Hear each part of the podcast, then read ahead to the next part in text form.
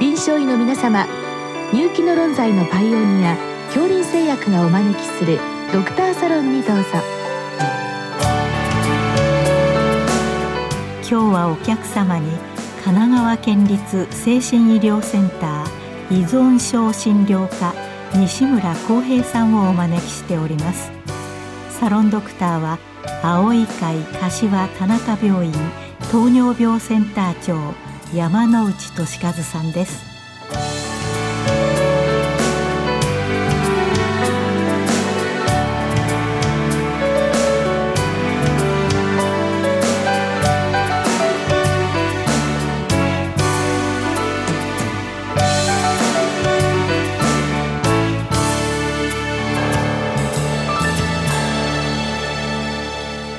西村先生よろしくお願いいたします。よろしくお願いいたします、えー、今日は千葉県銚子市の先生からのご質問なんですが、えー、ネット依存症についてご教示くださいということでございます、はい、まあ先生これはイメージ的には非常にわかりやすいんですがまあいざ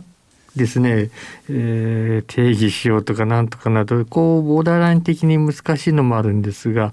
まあ、例えばあの私ども最近周りですともう朝から夜中まで会社の仕事でですねもう一日中ネット見てるとか、はい、あるいはスマホなんかで会社からしょっちゅうコールがかかってくるということでもう片時もネットやスマホを手放せない1分おきに見るとか、はい、そんな方もいらっしゃいますがこれは依存症ではないんでしょうか？えー、そうですね。あの今先生おっしゃるような方でもちろんそのうまく大酒飲みの方でもそうですけれども、うん、お酒いっぱい飲んでるからといって健康別に肝臓に悪くなっていない社会的に欠勤が増えてるわけでもない家族関係も壊れてない方だと結局は別に何かあの個人とか社会的な被害がないので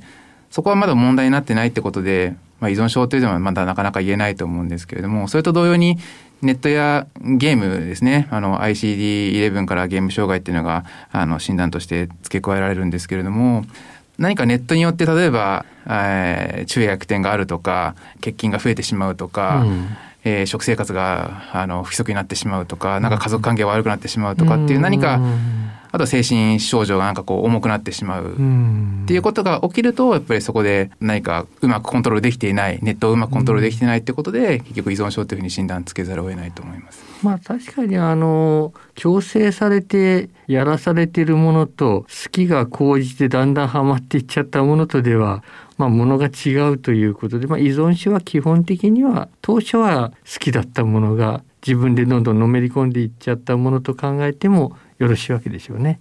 最初はまあそうですねあのご本人は好きというふうに感じていて楽しんでやっていたかもしれないですけれども、うん、気づけばだんだんなんかこう、不利益ばかりが問題になっていってしまったり、うん、そういうのは依存症だと考えてもいいと思います。ネット依存症となっています。もうネットといってもこれ YouTube だの Twitter、LINE ゲーム、まあ、今いろんなものありますけど、まあこれおおむね大きなそれぞれでの違いはないと見てよろしいんでしょうか？そうですね。あのそこに課金が増えてくると、買い物だったり、ギャンブルだったりとか、えー、ネットサーフィンだけだったりとか、YouTube だったり動画とかっていうふうに、まあ、幅広いとは思うんですけれども、うん、まあ、あの、表面上は特に何かこう大きな違いっていうのはないと思います。症状ですね。これはあの、まあ、軽症という言葉を使っていいのか分かりませんが、はい、まあ、軽いものから重いものまで、これ、やはりピンキリあると思うんですけど、はい、この辺りの捉え方はどうなっていますでしょうか？まあ、その体の疾患と違ってなんか数値で測れるものではなかなかないんですけれども、はい、やっぱりその健康被害だったり家族関係だったりあとは社会生活への影響だったりでやっぱり重症度を測っていくべきだと思います。うん、まあ、家庭生活が遅れなくなってくる社会生活が遅れなくなってくるといったあたりになってくるこれ重症と見てよろしいわけですね。そうですね。逆に言うと家庭生活社会生活がなんとかこなせていればまあこれはまだ脈があると言いますかそういった状況であると考えてよろしいわけでしょうか。そうですね。そうなってくるとまだうまくコントロールできているっていう状態というふうに考えざるを得ないです、ああそうですか。これ逆にまたどんどん重くなってきますね。そうすると、まあ、例えばうつ病とかああいった本当の精神病の方に進むということはあるんでしょうか？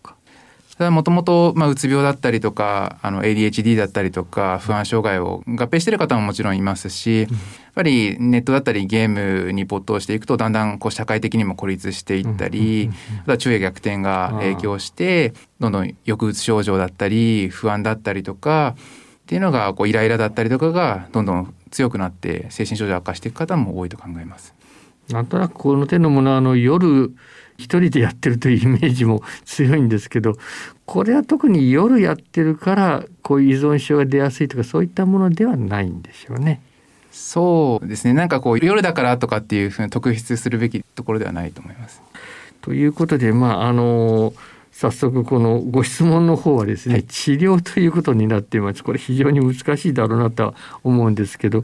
まあ、まずやめさせる方法ということなんですけれども、まあ、具体的にどういったことをやられていらっしゃるんでしょうか？そうですね、えー、まあ依存症の専門家たちの中でも意見は分かれるかもしれないんですけれどもあの当院神奈川県立精神医療センターでは特にやっぱり依存症の方々そのアルコールだろうが薬物だろうがその行動刺激のギャンブル買い物だろうが性依存だろうが、まあ、そして今回のそのネットだったりゲームだろうが表面上のその依存している行動だったり物質は違えどやっぱり根本にあるのはやっ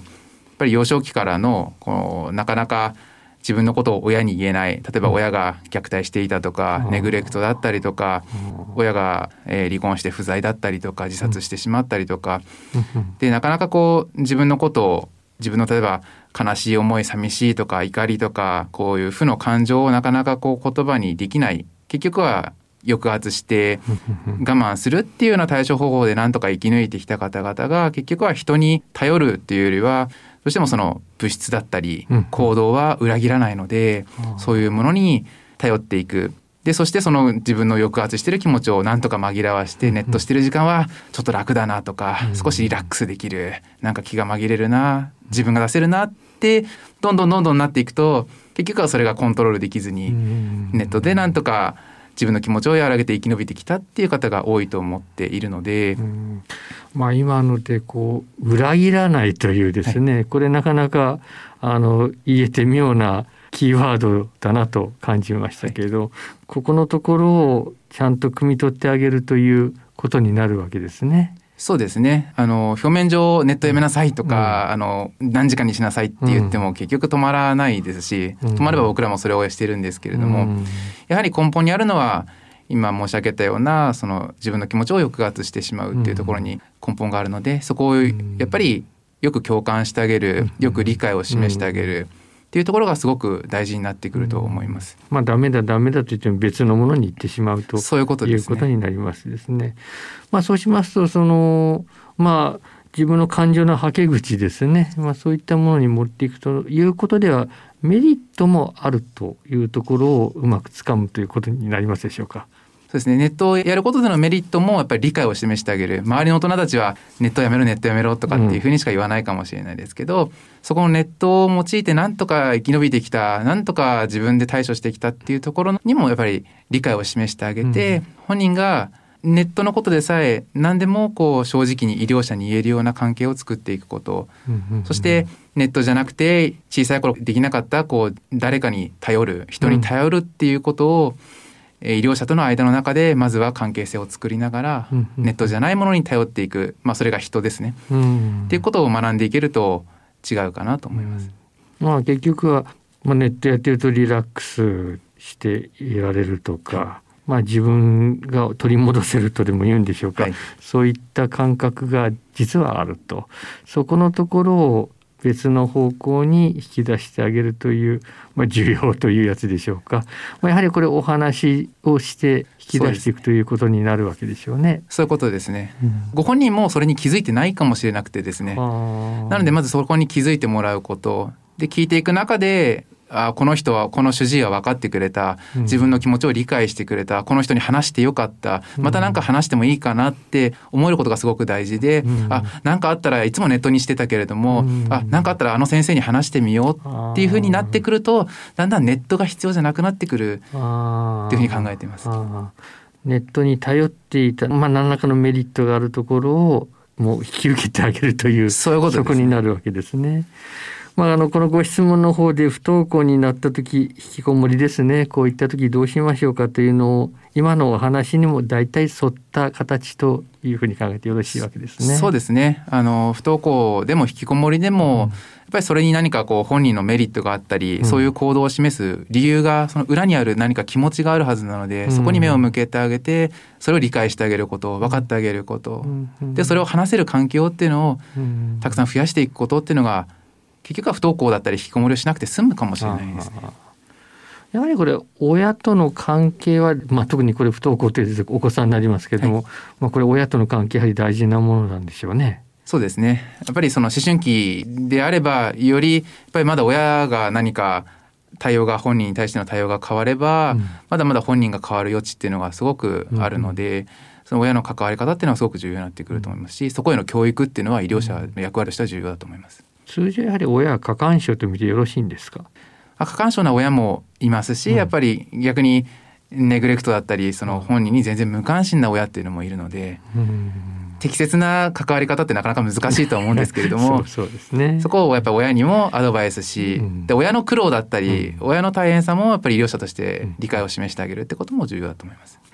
まあ、最後のご質問はこれ治療法なんですけれども、はい、まあ、この場合の治療法おそらく薬物なりあるいは何か他のものがないかというご質問だと思いますけど、この薬に関してはいかがなんでしょうか？薬物療法であの、まあ、アルコールや薬物依存症もそうですけれども、うん、やっぱりあの薬で根本解決にはならないので、うん、もちろん昼夜逆転だったりご本人の不安やイライラ衝動性を何かこう少し緩和してあげることっていうのは手助けすることはできますけれども、うん、やっぱり根本になってくるのは先ほど申し上げたようにいかにこうネットじゃなくて、自分の言葉で何か自分のその負の感情を誰かに伝えられるか、うん、えー、言葉にできるか頼れるかってことが重要だと思います。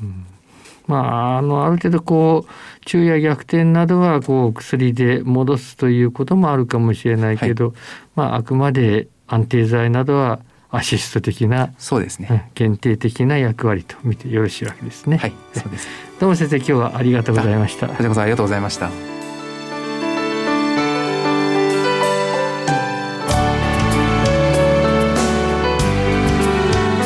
今日のお客様は神奈川県立精神医療センター依存症診療科西村康平さん。